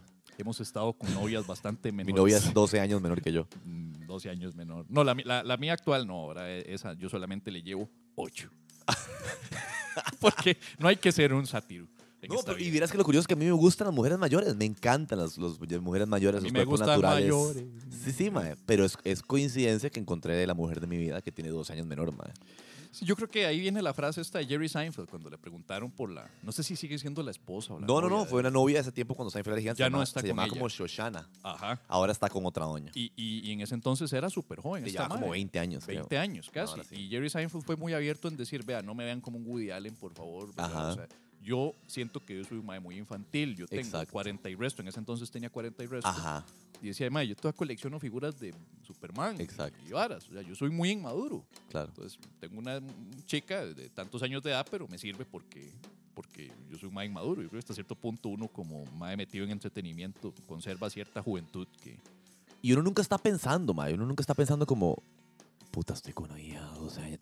Yo nunca pienso en eso. No, no, no. O sea, mi novia tiene 29 y nunca estoy pensando en, ay, mae, qué sátiro. Qué rojo que soy. sea, que- Bueno, y eso que, que te interrumpí, que decías que uno en esta hora de entretenimiento es, es inevitable. Uno, la cabeza de uno está, es playful, que Sí, llaman. sí, uno es- está jugueteando. Juguetón. Ajá, Uno juguetea. Entonces, de eso se mantiene juguetón por otro lado. Pero hay otra razón por la cual Kurt es juguetón. Ah, bueno. Esto lo dijiste en redes sociales. No sé si No sé qué vas a decir. público. Cualquier vara lo quitamos. Al tener tres hijos, creo que la vasectomía es una buena opción, ¿verdad? Me la hice saliendo del hospital de mi tercer hijo. El mismo, o sea, sale el tercero. Ahora, Bueno, siempre digo eso. No fue saliendo del hospital, fue como literalmente dos semanas después. viene, viene al caso preguntar, Sí. ¿los tres hijos con la misma? No. Va a ser el chiste tío Coqui de. Por con eso la el chiste misma, de con la. No, de distinta señora, el legítimo chiste del tío. Del tío Alberto, ¿no? Que siempre lo cuenta en la fiesta de fin de año. Típico, típico, madre. Del tío que cuenta el chiste pasadito que ya cuando se mandó tres vinos. sí. No, no, no, no. Es que yo me jalé torta a los 19 años. Con la primera Con novia. la primera novia y primera relación sexual. Ok. Fue puta. Sí, y es, Inaugurado así. sí, y es este, mi hija con la que vivo ahora. Que Tiene, la que, tiene la que- 21. la que estuvo acá. Ok. Mae, esa relación duró cuatro años, después estuve nueve años con la mamá de mi segunda hija Ajá. y después eh, un- di un golazo con mi tercera novia. Con la tercera novia. Que fue- Es un helechito. Sí, mae. Vos casi que te puedes poner contra el viento y soltar las esporas. Mae, entonces. sí. Por eso, me- por eso la vasectomía. si ah, no, no. hijos Dios me lo bendiga, Kurt. Fue puta. o sea, Sí, sí, sí. Pues adivina quién tiene también una vasectomía. Tu persona. Ejecutada. ¿En serio, mae? Es lo cual, Kurt, nos hace los comediantes más feministas de todo Costa Rica. Ve vos, mae. Sí. Te dolió, me dolió demasiado. Yo tengo una historia muy triste, muy lamentable de la vasectomía mía, Ok, que fue en la clínica Clorito Picado de Tibás. ok, Fue con la caja del seguro, ok. comediante. Me dijiste que lo hiciste privado. Yo lo hice, yo lo hice más o menos, yo lo hice en una clínica ahí en Santana, En Santana. pequeñilla, no sé si me hace más humilde, pero no fue en el Pequeñita, CIMA. No fue en el CIMA, digamos. Digamos, no fue CIMA. La mía fue la caja del seguro y tuve la grave molestia, la grave eh, eh, humillación de que ese día estaba el médico dando cierto, hacer clases a tres internas. tres No. estudiantes. Entonces, en el quirófano Puede había ser. dos gordotas enormes enfermeras que eran como ver a... a- a- a- eran dos gordotas enormes, ¿verdad? Era el médico, eh, urólogo y tres chicas. No. Entonces, a mí me tienen acostado con las manos sobre el pecho, los dedos juntitos, así. Lo hacen al propio para que usted no tenga las manos al- al- a los lados de su cuerpo y luego pega un brinco y, ¿verdad? y golpea a alguien. Entonces, lo hacen uno tener las manos aquí en alto. La batita arriba. Eh, eh, sobra decir que un quirófano tiene el, el aire acondicionado en nivel refrigerador, ¿verdad? Por supuesto. Eso, pues, it shrinks a little Shrink, bit, sí, sí. ¿verdad? Yo tengo un relato de mi vasectomía, que por eso se lo mandé a más de la media docena después de que lo escribí y les había gustado, que habla de eso, que había una enfermera que me daba miedo. Yo cuando estoy, cuando yo estoy cuando nervioso, se me coge la pinga, Sí. más el frío. Más el frío del hijo de puta Ma- el quirófano. miedo, más el frío, ma, perdón, Sí. dale. Igual, y, igual. Y luego el médico empieza, antes de operarme, que debería debió haberlo hecho, empieza el otro a decirles, encuentren el epídimo, encuentren el conducto No ni seas- nada, encuentren el testículo izquierdo, encuentren esto. Van pasando las madres en fila a literalmente huevearme, ¿no? Lo que llaman huevear, No. hasta el punto, y llega la primera, me huevea todo. Yo viendo para el techo, tratando de bloquear todo, piensa en algo bonito. Yo, hello darkness, my old friend. Era- pasa la segunda. Me sentí como se sienten las chicas en la sala de maternidad cuando las están palpando. Puro palpada de vaca. Se sienten como ganado, así me sentí. Solo la tercera tuvo la decencia de llegar y decir, con permiso. Y, Y yo que estoy respirando hondo porque me apretaban y dolía, propio. y, Yo dije propio, y lo cual es raro que tres viejas me estén agarrando las bolas. La última diga con permiso, yo digo propio. Todo es raro. mae. Luego viene la inyección de anestesia. Ajá, eso fue lo peor para mí. Eso fue lo peor, ma. Viene la inyección de anestesia, la cual involucra, pues, de, yo creo que es obra decir que es una... eh, no es de que te rociaron, yo, que yo pensé eso, que te rociaban primero silocaína para dormirte el escroto Ajá. y acto seguido viene la inyección. Sí. No, esa fue la inyección, nada más, lo cual involucra una aguja perforándole a usted el escroto. Y, y luego, no sé, o sea, yo no soy médico. Ten- conozco varios, pero no les he preguntado, pero no es como buena idea que cuando usted le inyectan la anestesia, no sé si a usted pasó, no es como buena idea que después de inyectarle uno la anestesia hay que esperarse como unos mm, 60 segundos antes de hacer la incisión, Y- como para esperar que la anestesia haga efecto. Digo yo, o sea, eh, perdóneme la ignorancia. Sí, a mí, a mí yo, yo no me acuerdo cuánto duró el MAE, pero, pero yo sí estaba todavía sufriendo el, el, el- el dolor de la anestesia. Todo lo que yo sé es que mae. yo sentí el hijo de puta navajita del bisturí. eh, eh, Y, mae. cuando. ¿Cuándo te lo hiciste vos, no? Mae, eso fue poco antes de irme a Estados, 2016. Ah, ok. 2016. ¿Y cuándo decidiste que no querías carajillos? Yo desde siempre. Mira, ya, ya, ya, ya, ya tomé control de esta sí, sí, sí, ya está. Ya es que le importa. y esa es la respuesta. ¿Qué Crossover. le importa? Crossover. Es un crossover. Mae, no, eso fue. eh, eh, yo, yo nunca, nunca, nunca había querido. O sea, yo desde, desde que tengo 20, 24, 25, yo ya sabía que no quería. Ah, ok, ok. Nunca, ok. nunca me vi, nunca me visualicé, nunca me jalé torta, nunca me llevé un susto, al menos, Y, al menos sustos de esos que, que- que ya de verdad, sino que hombre, alguna que otro atraso con alguna ex, pero por nervios o estrés. sí, sí. sí, somos estudiantes, los, los atrasos ocurren todo el tiempo. Claro, claro. Eh, eh, entonces, no sé, me, me harté. Y dije, ma, no, no, esa hora me la peo ya. La verdad es que no voy a andar ahí. Como dicen por ahí, ma, cierra la fábrica, abre el parque de diversiones. Sí, pero sí, es- sí, sí es rico tener la vasectomía y no estar, no estar pensando en eso. A mi novia ahora le, le preguntan como, ay, pero... ay, ay, ¿Qué pasa? Bueno, digo". que ahí es donde viene lo de cómicos feministas, porque una vara que ocurre, un pichazo, es el hecho que siempre te van a preguntar, ¿verdad? Mae, pero ¿qué pasa si mañana conoce a una abuela y esa abuela quiere tener un hijo con usted y todo? Primero que De nada, eh, ya tenés tres, ¿verdad? Y-. Pero, pero en- a mí me lo preguntan. Digo yo, mae, ¿qué es ese puta complejo de, de que uno sea el, el- el macho alfa reproductor Ajá. semental, ¿verdad? ¿Qué es esa? Primero que nada, yo creo que ya somos muchos en el mundo. Sí. Yo terminé con mi, con mi novia, digamos, con la que estuve tres años, del 2013 a 2016. Ajá. Mae, terminé con ella por eso, porque ella tenía 36 y quería tener hijos. Y yo de- no quería tener hijos de ninguna manera, mae. En Entonces, eso- por eso fue que, que terminamos. Sí, sí, sí, es que con eso hay que... Hay que... Ahora estaba en Perú, ma, que, que yo, bueno, mi familia es peruana, no sé si sabías, pero No, sí, el 100%, yo pensé que eran gringos ustedes. no, el 100% de mi familia es peruana. Yo vine aquí en el 84, pero estaba ahí y, mi, y mi, mi tía me decía, pero ¿y tu novia? No sé qué yo, no, no, ella no quiere hijos. Pero ¿y si, y si quiere? Sí, Yo, no, no, no quiere, o sea, ¿está segura?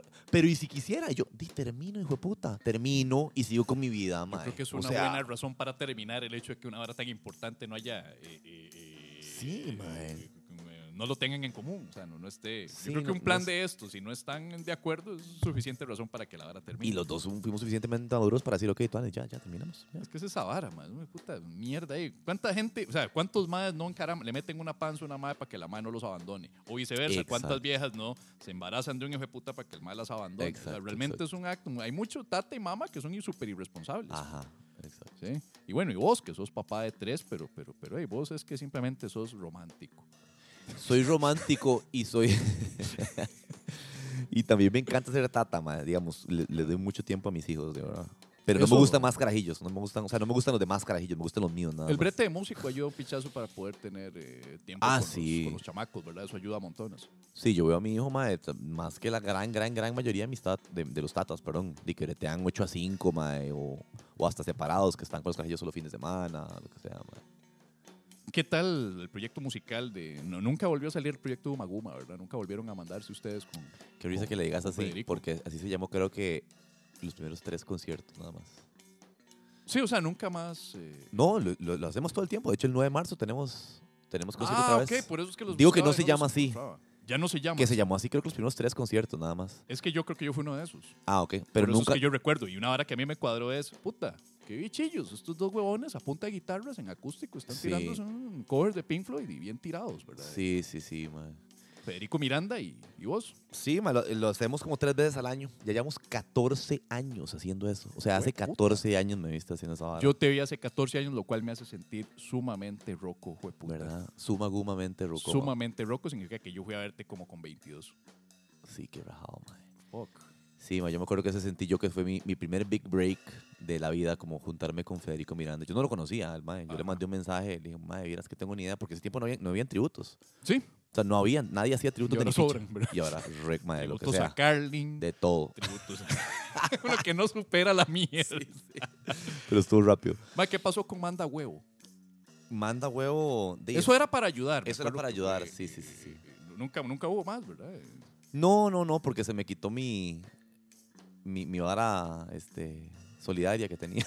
ya, yo, no, eh, qué pereza. yo siempre, yo siempre he dicho que la gente que, que, que, bueno, no siempre, pero mucha gente que ayuda mucho, que es algo pues obviamente admirable, Ajá. también tiene como cosas internas que quiere como ayudarse a sí mismo. Yo creo que en ese tiempo yo estaba muy mal, yo estaba con depresión y estaba Ajá, ajá. trastornos de ansiedad muy, muy fuertes. Entonces quería ayudar a, lo- a los demás mucho y no es que no lo hago, Sí, sí, pero sí. simplemente... Pero ahí- hay algo ahí que también uno se quiere ayudar, eh, sentir bien con uno mismo por ayudar. Es. Sí, sí, sí. Y, y pasó lo del tsunami ese de, de- de Asia y después inmediatamente empezaron unas, unas inundaciones aquí en Limón. Entonces dije, yo no Ajá. voy a, voy a ayudar a Limón. Claro. Pero siempre, sí, siempre que puedo lo hago, más. Hay una vara que hablamos la primera vez que nos presentamos juntos Ok. y que fue eh, cómo se puede ser. Hay dos formas de figurar en esta vida. Hay dos formas de lograr notoriedad. Ujú, Una siendo muy bueno ujú. o el mejor, o siendo muy malo y el peor. Yo el peor de todos. A lo largo de la historia ha habido personajes que son reconocidos por ser lo mejor en algo, Ajá. pero también lo peor en algo. Sí, claro. ¿Verdad? El, el mejor presidente de la historia, el peor presidente, eh, el mejor equipo de fútbol, el peor equipo de fútbol. Sí. ¿no? La gente busca en internet cuál es el peor en este momento. ma, Quiero Claro, conocerlos. claro. Tuve el desagrado y, a- y- y acto seguido el, el agrado de, de ver una película yo que me llamó mucho la atención por lo pésima que era. Pero nunca logré conseguir como a alguien que también se interesara tanto. Ah, no sabía esa parte. Tenía una novia, yo le dije, "Ma, usted tiene que ver esta película conmigo, papá, papá, papá, porque yo ya, yo me apasioné por esta película que es The Room, del año 2003, ¿verdad? Esto suena muy gay, o sea, lo que estoy diciendo literalmente es, yo buscaba a alguien que compartiera conmigo este placer. Un The Room Y lo Bro. busqué con una novia. Como un The Broom. Pero Broom lo sería Bro y, U, De, y o, de- OM al de final. Broom. Ah, The Broom. De Broom. Ajá. Y lo busqué en una mujer, pero solamente contigo. ¿Qué? Yo pensé que vos tenías esa, esa vara con todo el resto de los comediantes, pero ahora siento que Mae, soy especial. Nadie me ha dado pelota de ni No. mierda. Nadie. Vea, yo le dije a Perrillo, le dije a Edgar Murillo, le dije a, a- a- a- mi ex, le dije a, a- a- mil personas, más ustedes tienen que ver esta película. Es la película más mierda de la historia del No, cine. yo ya la vi Des- tres veces. Después de Plan 9 from Outer Space, Ajá. esta es posiblemente Sí. la más mala de todas. Y, y- y es tan mala que es de culto y mae, me puse a investigar sobre la película. Claro, mae. Y luego me acuerdo que por pura vara estamos en este show en Belén, ¿fue? En Belén. En Belén. Y te cuento. Vos me contaste, yo nunca había oído de la vara. Ajá. Y Yo- después yo vi lo de James Franco y dije yo, esta es la película que me dijo Medina. Y te mandé mensaje inmediatamente. Me Y dice, vos esa es. automáticamente me decís, "Ma, ¿cómo se llama esa película? ¿Cómo se llama? Y la fuiste a ver, güey. Ajá. Y la encontraste y toda la vara. Sí. Y luego empezaron todos los comentarios y las críticas que le hemos fascinante. hecho a, a- a The Room, ¿verdad? Para los que no saben qué es The Room, es una cinta del año 2003, escrita y dirigida por un personaje misteriosísimo Ajá. llamado Tommy Wiseau o. Wiseau, no sé cómo se Sí, llama. los vales en Wise Open. Un mae que no se sabe qué nacionalidad es, Ajá. cuántos años tiene, no se sabe cuáles son sus finanzas, cómo logró financiar una película de 6 millones de dólares. Sí. Cuentan que tiene que ver con que hay una mafia húngara eh, de Europa y el mae es emigrante húngaro, entonces aparentemente, aunque no se ha confirmado de qué país viene, hay misterios, hay, hay un misterio rarísimo de cómo el mae logró de su bolsillo financiar una película escrita, Ajá. dirigida Dirigida. y protagonizada y producida, por producida. él. Sí, bueno, y para la gente que, que todavía no sabe, esta es la película por la que James Franco ganó. Y ahí es donde Golden viene la Globe. cosa. Años después, la cinta es tan de culto que se hace finalmente una película sobre la creación de esta película. Nosotros crecimos viendo Ed Wood, que fue la cinta Ajá. que Tim Burton hizo para eh, hacer una biografía, un biopic de eh, Ed Wood, que es este cineasta conocido como el peor cineasta de la historia Ajá. en donde cuentan el, el desarrollo y la filmación de la filmación que Johnny Depp interpreta Ed Wood, por cierto, Ajá.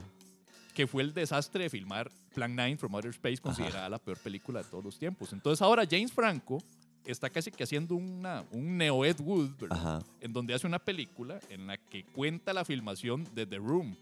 ¿Verdad? Es como una especie de ya 20, 22 años después tenemos a alguien haciendo una película sobre otro mal cineasta. Sí, exacto. He interpretado James Franco haciendo a, Sí. a Tommy Wiseau Ajá. por la que ganó el Globo de Oro por mejor película en comedia, ¿verdad? Fue la que. La, la- Sí, en comedia La- y en- esa, esa es la que no es trama. Entonces, esa cinta está, está basada en la novela. No es novela, es más como un- una biografía que escribió el Mae que hace el papel de Mark, el machillo. Exacto. Greg Sestero Greg Sestero. hizo un libro que se llama The Disaster Artist. Ajá. Y yo lo tengo, yo me Y lo ya leí está editado, completo. ahora está en Barnes Noble ahí en Los Ángeles y está editado la nueva con la portada de la película. Sí, y está en audiolibro. Ah. El audio lo narra Greg Sestero. Ah, ok. Y Greg Sestero hace una imitación perfecta de la voz de Tommy Wiseau. Ah, ¿en Greg serio? ¿Lo Sestero. imita? En, en el audiolibro, en la versión del audiolibro que te la voy a pasar, Ok. eh, el- en el audiolibro Greg Sestero imita a Tommy Wiseau. No. Entonces, a mí me fascinó la película. Por, lo- es tan mala. Es demasiado malo. El, el encanto de esta película es que vos puedes ver malas películas. Y de fijo, todos hemos visto malas películas. Ajá. Yo vi Spider-Man 3. Yo no. Yo me sentí violado. Yo quería reclamar la plata de- de- en el cine de lo malas. mal que me sentí lo puteado que estaba de ver Spider-Man 3. Ajá. Pero yo vi The Room y mi reacción fue, Mae, no puedo creer que haya sido tan mala. Qué rajado. sí. Yo necesito verla de nuevo. Ah, sí, sí, sí. Y a la segunda dije yo, necesito verla una tercera vez y luego una cuarta vez. Y de, seguís encontrando varas nuevas. Y, y ya, y ya se vuelve un, un easter egg. Uno empieza a buscar... po- eh, eh, ¿Qué hizo aquí este hijo de puta? ¿Qué hizo? Yo lo que pienso es que, digamos, el mae sí trabajaba con un equipo, digamos, de, de producción de verdad. Yo decía, estos Porque la maes... producción está bien. O sea, la, la producción está aceptable. Sí, de centilla, parece una película de esas de. Cinemax. Parece las películas de Cinemax que daban Sí, cuando uno la- la- buscaba una la- tetica como a las do- como a las 1 de la mañana. La de erotismo baratillo. Exacto, exacto. Mae, pero uno decía, los maes que sí, los- la productora de la vara, digamos, el- veían esto y decían, ¿cómo van a dejar esa toma? Digamos, o el, edit- el que editó la película. El, el, el, el editor, yo me imagino que tuvo que, intentos de suicidio después de ver esa película. o sea, lo interesante es que, no sé si vos has visto un documental que se llama A Film by Alan Smithy. No.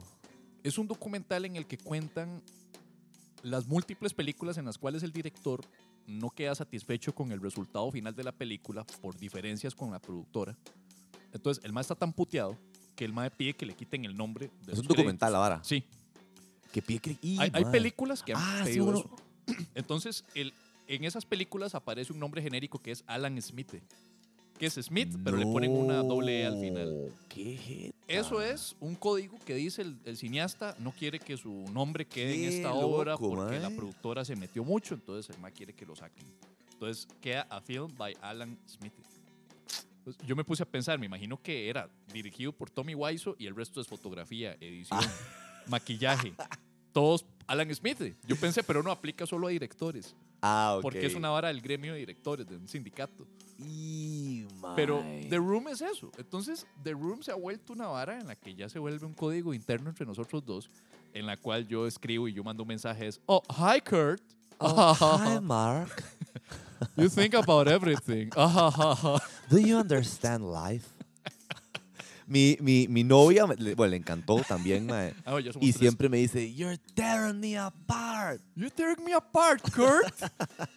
Oh, Ahora, why? la crítica, creo que fue Roger Ebert, que ya murió, Ajá, el ajá. crítico de cine este, claro, que claro, tenía gordo. lo del cáncer de mandíbula. Ajá, ajá. Roger Ebert se refirió a la actuación de Tommy Wiseau de la siguiente manera. Dijo, ver a Tommy Wiseau hablando es como si Borat Sí, no me has quisiera hacer una imitación de un Christopher Walken con retraso mental. O sea, esa fue la, la- la descripción de la contado. actuación Mae. de- de- del Mae. Y yo me quedé, puta, es que la voz del Mae. Y, habla, y así habla. ¿Vos lo viste cuando, cuando Ah, sí, sí, sí, así habla. Franco, James Franco se lo llevó a las entrevistas en el Tonight Show y Sí, en sí, Conan sí, y en el Late Show. Y está el Mae a la par, que viste rarísimo. Toda- Usa unas sus pocas fajas. jeans con- con- con bolsas cargo. Y como con cuatro fajas. Y, y cuatro fajas y una corbata, y un chaleco y una camisa. Sí, sí, y sale sí. con gafas oscuras y su pelo teñido de negro, larguísimo, como siempre. Y le dicen, eh, What do you think about the movie? "Oh, I think it's great. Ja, ja, ja, ja."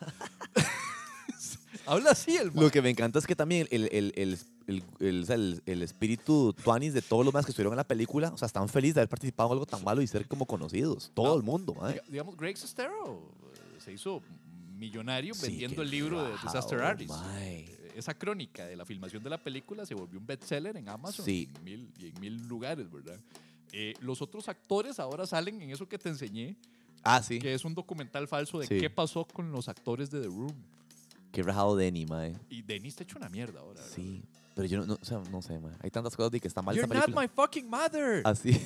La película, para los que no saben, no estamos spoileando nada. O sea, la cinta en general, el eje central de la película es una pareja Ajá. que en teoría es feliz y la mujer se enamora. Y un o sea, es una mierda súper cajonera, o sea, una historia Hackson, ¿verdad? Ah, sí. Que se ha dicho mil veces. Triángulo amoroso. Con el mejor amigo mae, mae. Y la vieja que empieza a darle vuelta al mae con el mejor amigo. Eso, Ay, es, eso es todo lo que ustedes necesitan saber Ay, de esa demasiado. película. El encanto es el reguero de historias paralelas que no tienen cierre. I definitely had breast cancer. Eh, eh, eh, la, la- la decoración, el hecho de que en, en la sala haya cucharas y Y cuadros. que entran y jalan. Siempre entran y jalan. Siempre entran y jalan. Él entra y jala las pésimas actuaciones, las escenas largas y tendidas de sexo que son hiper molestas e incómodas de ver.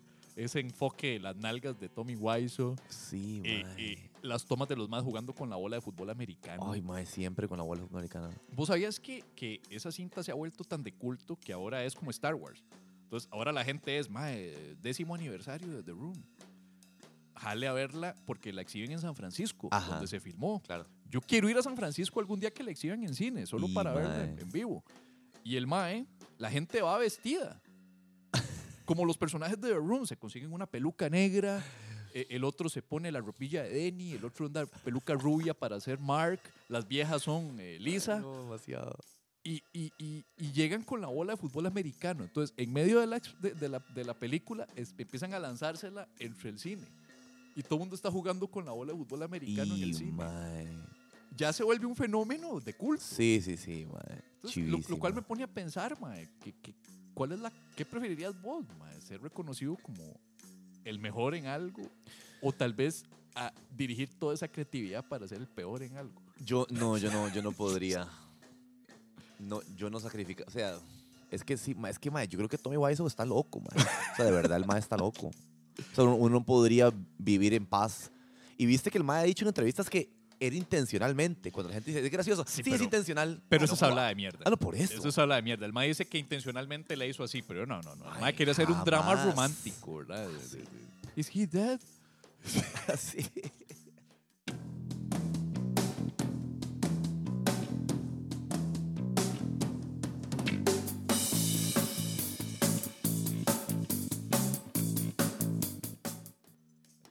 31 años de edad, mae. Dígame un buen, el mejor consejo que me le hayan dado. Aparte, hágase la vasectomía. El mejor consejo que me han dado. puta, mae. Mae, te voy a decir uno muy cliché que me dijo mi abuela hace el año pasado. Que me dijo, toda esta mierda se pasa muy rápido. No tome la vida tan en serio. Bien. O sea, es súper cliché, pero me, me pegó. Ahora vamos al otro ejemplo. El peor consejo. Eh, Uno malo, así que uno diga, puta. Esto, o, o puede ser dos opciones. O el peor consejo que seguí, eh, o el peor consejo que me dieron, eh, ni a putas. Mae. eh, no pasa nada si usted, na- si usted- mientras usted nada más se riega afuera, no pasa nada. Clásico. Y por eso está mi hija aquí. Padre de tres hijos. Bueno, Ah, la mejor memoria, hijo puta. que me imagino que puede ir por el lado del nacimiento de, de los hijos. Eh, ver a Jerry Seinfeld en no, el año pasado. No, tengo, tengo muchas, muchas buenas memorias de, en cuanto a comedia y música. Entonces, quitando eso, Ya, ya, ya. yo diría eh, tomar conciencia que salí de mi depresión. Es decir, Ima, ya salí de esta picha. Claro. Ajá. Ma, un personaje histórico, vivo o muerto, con el que irías así a pasar toda una tarde almorzando para tertuliar. De farándula, de espectáculo, de política, de historia. Mano, yo no estoy jodiendo cuando te digo que, que Larry David probablemente. Larry David. Ma, el mío también, güey. Sí. Yo Yo me siempre he preguntaron dicho- eso hace poco, yo dije Larry David. Siempre he dicho, si yo pudiera, me achanto con Larry David toda una tarde Sí. solo para sacarle eh, las ideas, la creatividad. O sea, no lo Sí. jodería en lo personal, solo lo jodo profesionalmente. Sí, para mae. no meterme con la subida personal. mae. Igual odio hablar de eso. ¿verdad? Es que eso pensé yo también. Seguro no sería tan tuanis porque el mae, el mae es un antisocial y no sería tan chiva Ajá. hablar con uno, pero digamos que él sí fuera idealmente algo tuanis. Mae, hacia el mejor estilo Fight Club, ¿con cuál personaje histórico te darías de vergazos? Pura pregunta de Tyler Durden cuando le preguntan que. A mí no me gusta pelear, man. No me gustan las artes marciales, no me gusta el dolor. Ajá. Digamos, yo no entiendo a la gente que hace artes marciales con todo respeto. No entiendo porque a mí no me No, gusta que me tampoco, peguen. sí. No me gusta que me peguen. No me gusta el dolor, por lo tanto Sí. no me gusta que me peguen, por lo tanto nunca haría algo así. Sí. Eh, yo sé que obviamente la vara va más allá de las artes marciales. Entonces yo diría tal vez Gandhi para pegar la pichaseada. Sí, porque es fácil. ¿verdad? Es fácil. Sí, No querría que nadie me pegue. claro. ¿Con cuál personaje histórico, o igual, actual, vivo muerto, Ajá, cambiarías roles? Es decir, o sea, por un día esa persona es Kurt y, y por ese día Kurt es. Paul McCartney, mae, Paul en el McCartney. 69 probablemente para estar en esa época y decir un... 69. De, es que Beatles terminó en el... O sea, sería, vos serías Paul McCartney Ah, no, no, no. arrancando con No, Wings. sí, eso te iba a decir. Sí, no, no, no. No, O, o Paul No, no, McCartney no. en época de Beatles. no, no, no, exacto. Tal vez 65 por ahí. ah, ok, en Beatlemanía. Donde estaban Beatles, sí, sí. Ah, ok, sí, sí, por Sí, el sí. despiche. de que- un talento secreto, aparte de lo que ya sabemos que es eh, la creación de videos cómicos y música. Otro talento secreto. No sé qué tan secreto sea, pero yo creo que soy, yo soy bueno, soy bueno escribiendo y ya, y ya nunca escribo. Entonces la gente como que no me ve esa vara. De hecho, ahorita tengo un, un proyectillo que va por ese lado. Pero... ¿Qué hago, mae? ¿Qué hago bien? Mano, yo creo que he, he- he puesto todos mis, mis, mis talentos ya. El video me ha permitido hacer todos mis talentos ya como, como ahí, no sé. Bueno, mi novia dice que aprieto muy bien. Ah, eso es bueno, es un buen talento secreto, ¿verdad? Ahora usted dice, no es tan secreto. Ya no lo ves, amigo. Ah. No estoy jodiendo. un defecto. Defecto así. Un ya que defecto. me- Me, cago en este defecto. No me lo puedo quitar y así me voy a morir. Pens- te- pensé en enumerarte un montón de, de mis defectos físicos, pero también te voy a decir, tal vez mi defecto es ver demasiados defectos en, en todo. Yo Mm. muy- como mi, mi mamá es como muy como la, la- la- imagen corporal y toda esa vara. Sí. Entonces yo todo el- toda mi vida crecí pensando que Muy era aromaro. feo. Maron cuenta Sí. eso en la serie. Bueno, es Ah, como- ¿en serio? Ah, no sé. Eh, Maron, o sea, yo no sé qué tan biográfico es, pero en la serie de Maron, la de Mark Maron, el mae tiene esta mama que desde siempre lo acomplejó por gordo. Ah, sí, no. A mí no tanto por gordo, sino por cuerpo extraño. O sea, yo siempre. que Yo he tienes que hacer ejercicio, tienes que tener esto. Sí, sí, sí, sí. O sea, el peso. entonces yo diría que mi defecto es, es que me haya costado trascender esa vara como de, de creerme que no, de que, no sé, como, no es que sea guapo, pero criticarme demasiado. Soy demasiado autocrítico. Sí. Pero todavía esa parla de onda para Kurt. Dyer en 10 años. Ma, igual cantando. Igual cantando y, y, di, ojalá haciendo... Y que la vasectomía funcione en ese entonces. Sí, porque dicen que se puede recuperar. Sí, el- pero no, no va a suceder. huevitos. No, no va a suceder. Sí. Una banda de rock que yo diga, o que más bien Kurt Dyer diga, mae, esa banda soy yo. O un cantante que, me, que te represente. O sea, que diga, Bueno, te voy a decir uno que, que, que- ah, pues, bueno, como te puedas imaginar, la edad que tengo, ¿verdad? La- y la cantidad de música que me puede gustar. Te voy a decir uno que me tiene emocionado ahorita, mae, Ajá. porque es de mis letristas favoritos y lo más que más me ha tocado el corazón, ay, que es Billy Corgan de Smashing Pumpkins, ahora que se van a reunir otra vez. wow, Entonces voy a, ir a, voy a ir a verlos a, a Tampa. Mi tata vive en Tampa, entonces voy a ver si... Entonces yo diría Billy Corgan de Smashing Pumpkins. Estupendo, güey. Sí, ¿Vuelve la formación original o sí, menos la bajista. menos la bajista que está hecho una mierda? ¿verdad? Exacto. Super droga. Sí. Mae, muchísimas gracias, güey. Vamos a darnos la mano a pesar de que la gente no está viendo. Nos vamos a dar la mano. a pesar de que-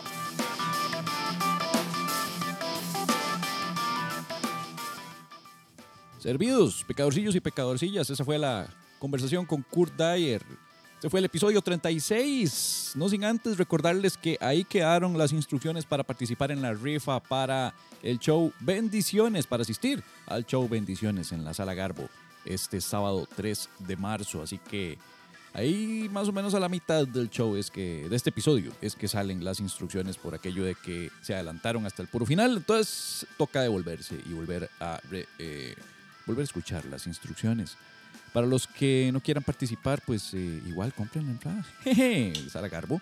Sábado, 2 de marzo, las entradas están a la venta en Publi Tickets. Para el próximo episodio de El Pecado Permanece, el episodio que sería ya el 37, vamos a tener la, lo, que, lo que no quedó, lo que quedó fuera de la sala de redacción, es decir, lo que quedó en la sala de edición del podcast y las conversadas un poquitito más random, más al azar con Kurt Dyer. Así que más que invitados a escuchar el próximo episodio con lo que no quedó de la edición final. Yo soy Javier Medina, nos vemos el sábado. Muchísimas gracias.